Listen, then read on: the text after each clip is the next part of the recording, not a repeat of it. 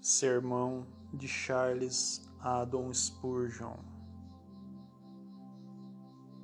Amado, porém afligido.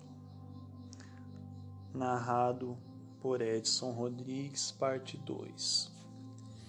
Ao largo de todos esses mil e novecentos anos que transcorreram desde a enfermidade de Lázaro todos os crentes têm obtido um bem dela.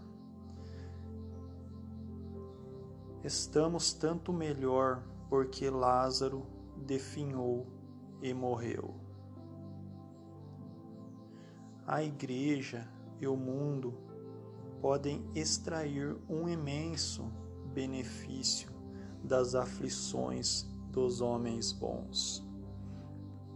Os descuidados podem ser despertos, os que duvidam podem ser convencidos, os ímpios podem ser convertidos e os enlutados podem ser consolados através de nosso testemunho na enfermidade. E se é assim, desejaríamos evitar a dor e a debilidade? Acaso não estamos muito dispostos a que nossos amigos digam de nós: Senhor, eis que está enfermo aquele que tu amas? No entanto, nosso texto não só registra um feito, mas antes menciona um relatório desse feito. As irmãs enviaram e o contaram a Jesus.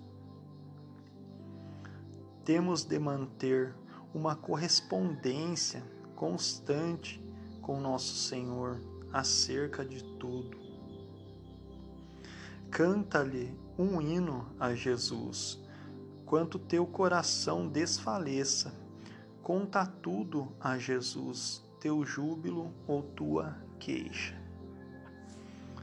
Jesus sabe tudo sobre nós, porém experimentamos um grande alívio quando derramamos nossos corações diante dele.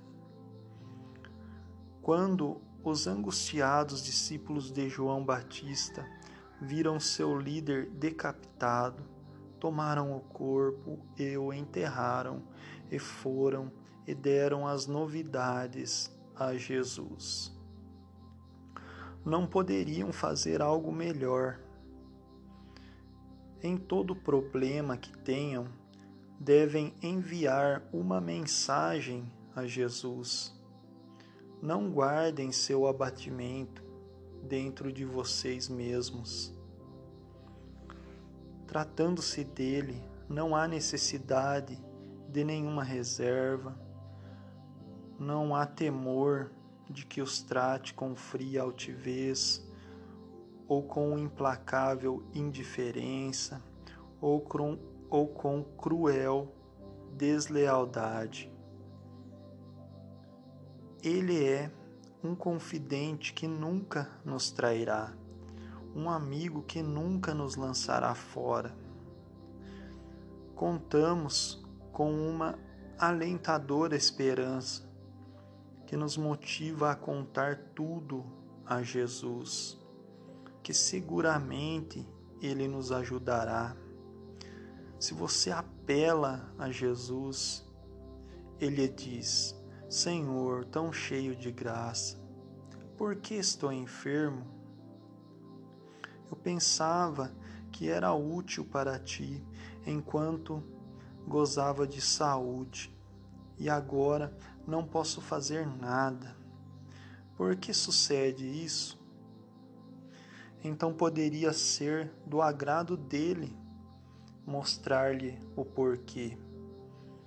Ou, senão, fará que estejas disposto a submeter-se com paciência à sua vontade ainda que não saiba os motivos.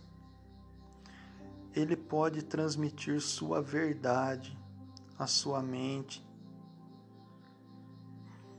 para animar-lhe ou fortalecer seus corações com sua presença, ou ainda enviar-lhe inesperados consolos e conceder que se glories em suas aflições.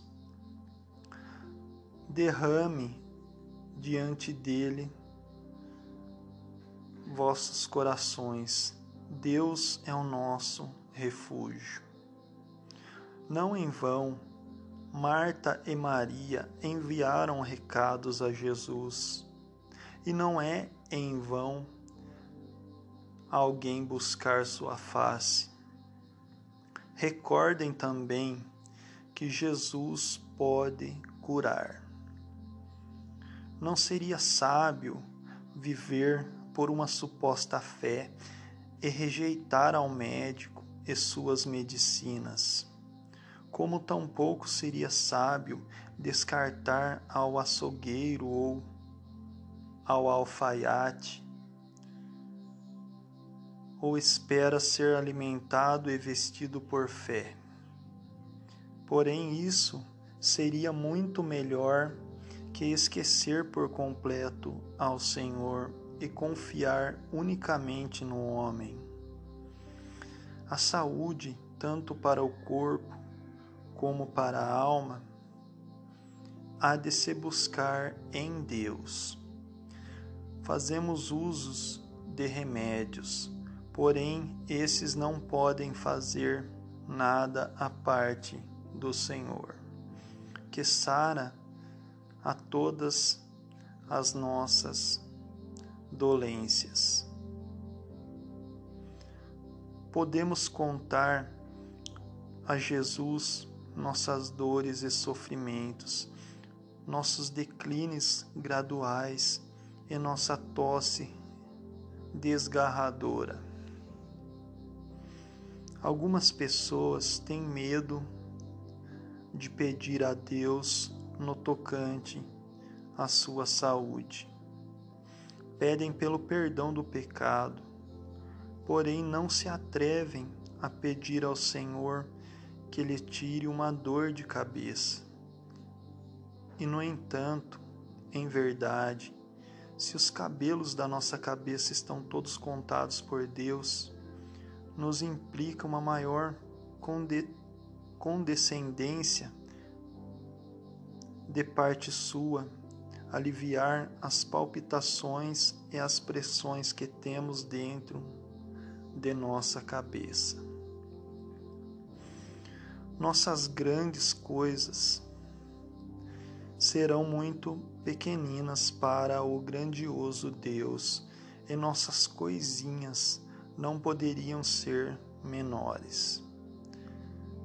É uma prova a grandeza da mente de Deus que, enquanto governa os céus e a terra, não está indiferente nesses grandes assuntos, como que para esquecer a dor mais minúscula ou a menor ou a menor necessidade de qualquer de seus pobres filhos. Podemos correr a Ele no tocante à nossa respiração dificultosa pois ele nos deu primeiro os pulmões e a vida.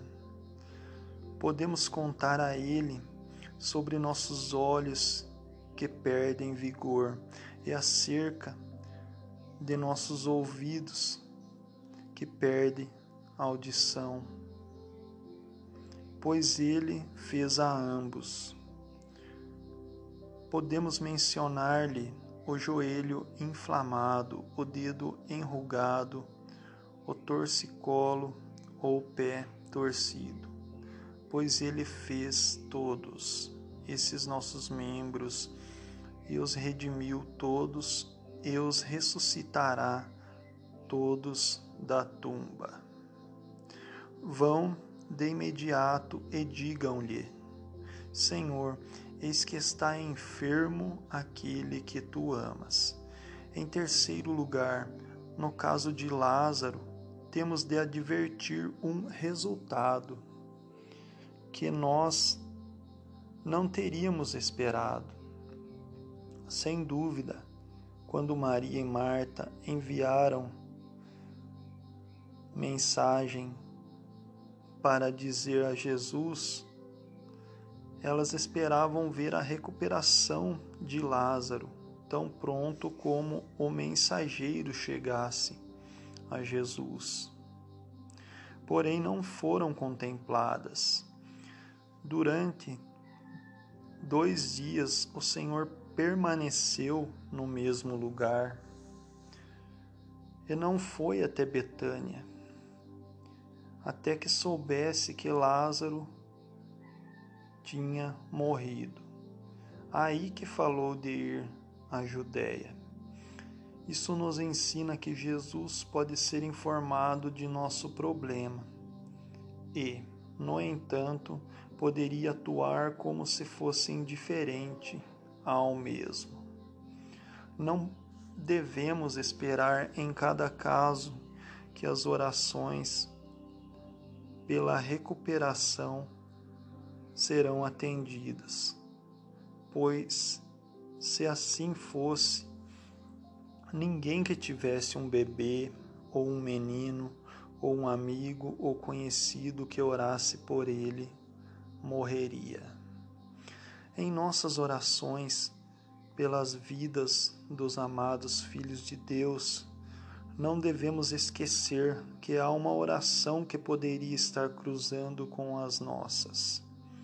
Pois Jesus ora: Pai, aquele aqueles que me há dado, quero que onde eu estou, também eles estejam comigo, para que vejam minha glória. Pedimos que permaneça conosco, porém, quando reconhecemos que Jesus os quer lá em cima, o que podemos fazer senão admitir seu direito superior e falar: Não seja como queremos, mas como tu queres? Em nosso próprio caso, podemos pedir ao Senhor que nos levante e, no entanto, ainda que nos ama, poderia permitir que ficássemos pior, até que, ao fim, morramos. A vida de Ezequias lhe foram acrescentados quinze anos mas nós talvez nem mesmo consigamos a prorrogação de um só dia. Nunca dê tanta importância à vida de alguém muito querido para você e nem a sua própria vida, como para rebelar-se contra o Senhor. Se defendesse a vida de qualquer ser querido com uma mão demasiadamente firme, então estaria fazendo uma vara para suas próprias costas. E se amasses em demasia a sua vida terrena, estaria tecendo uma almofada cheia de espinhos para seu leito de morte. Os filhos, muito frequentemente, são ídolos e, em tais casos, seus ardentes amantes são idólatras. Se adoramos nossos semelhantes, é como se fizéssemos um Deus de argila e o adorássemos, igual como fazem os hindus. Pois que coisas são eles senão barro? será o pó tão querido para nós que repliquemos com nosso Deus por sua causa? Se nosso Senhor permite que soframos, não deveríamos nos queixar. Ele fará para nós o que seja mais benéfico e o melhor, pois nos ama mais do que nós amamos a nós mesmos. Parece-me que ouço falar. Sim, Jesus permitiu que Lázaro morrera, porém o ressuscitou de novo. Eu respondo: Ele é a ressurreição e a vida para nós também. Consolem-se no que concerne aos que têm partido. Teu irmão ressuscitará, e todos aqueles de entre nós cuja esperança está em Jesus, participaremos na ressurreição de nosso Senhor. Não somente viverão nossas almas, mas também nossos corpos serão ressuscitados incorruptíveis. A tumba servirá de crisol. Esse vil corpo se levantará Alguns cristãos são grandemente animados pelo pensamento de viver até que o Senhor venha e assim escapar da morte. Eu confesso que creio que isso não é uma grande ganância, pois longe de ter alguma preferência sobre aqueles que morreram, os que vivem e permanecem até sua vinda perderão um ponto de comunhão ao não morrer e ressuscitar como seu Senhor. Amados, tudo é de vocês e a morte é expressamente mencionada na lista. Portanto, não tenham medo dela, mas antes anelem a noite para se despir e que possam descansar com Deus. Concluirei com uma pergunta. Amava Jesus a Marta e sua irmã e Lázaro. Jesus lhe ama num sentido especial? Aí muitos enfermos não possuem nenhuma evidência de algum amor especial de Jesus para com eles, pois nunca buscaram seu rosto, nem têm confiado nele. Jesus poderia declarar-lhes: Nunca os conheci, pois eles têm dado para trás com seu sangue e sua cruz. Querido amigo, responde a seu próprio coração esta pergunta: Amas a Jesus? Se o amas, o amas porque ele lhe amou primeiro. Estás confiado nele? Se você confia nele, essa sua fé é a prova que ele lhe tem amado desde a, antes da fundação do mundo. Pois a fé é o sinal pelo qual promete sua fidelidade a seu amado. Se Jesus lhe ama e está enfermo, que todo mundo veja como você glorifica a Deus em sua enfermidade. Os amigos e as enfermeiras hão de ver como os amados do Senhor são animados e consolados por Ele. Sua santa resignação há de assombrá-los conduzir-lhes a admirar a seu amado, que é tão cheio de graça para contigo, e que lhe faz feliz na dor e lhe dá gozo às portas do sepulcro. Se sua religião tem algum valor, deveria apoiar-se agora e então forçará aos incrédulos a ver que aquele a quem o Senhor ama está em uma melhor condição quando está enfermo que os ímpios quando estão cheios de saúde e vigor. Se não sabes que Jesus te ama, careces da estrela mais resplandecente que possa alegrar a noite da enfermidade. Espero que não morras como está agora e passes ao outro mundo sem gozar do amor de Jesus. Essa seria, em verdade, uma calamidade terrível. Busca seu rosto de imediato, e pudera ser que sua atual enfermidade fora uma parte da faceta do amor pelo qual Jesus quer atrair-lhe a ele. Senhor, sara todo todos esses enfermos na alma e no corpo. Amém.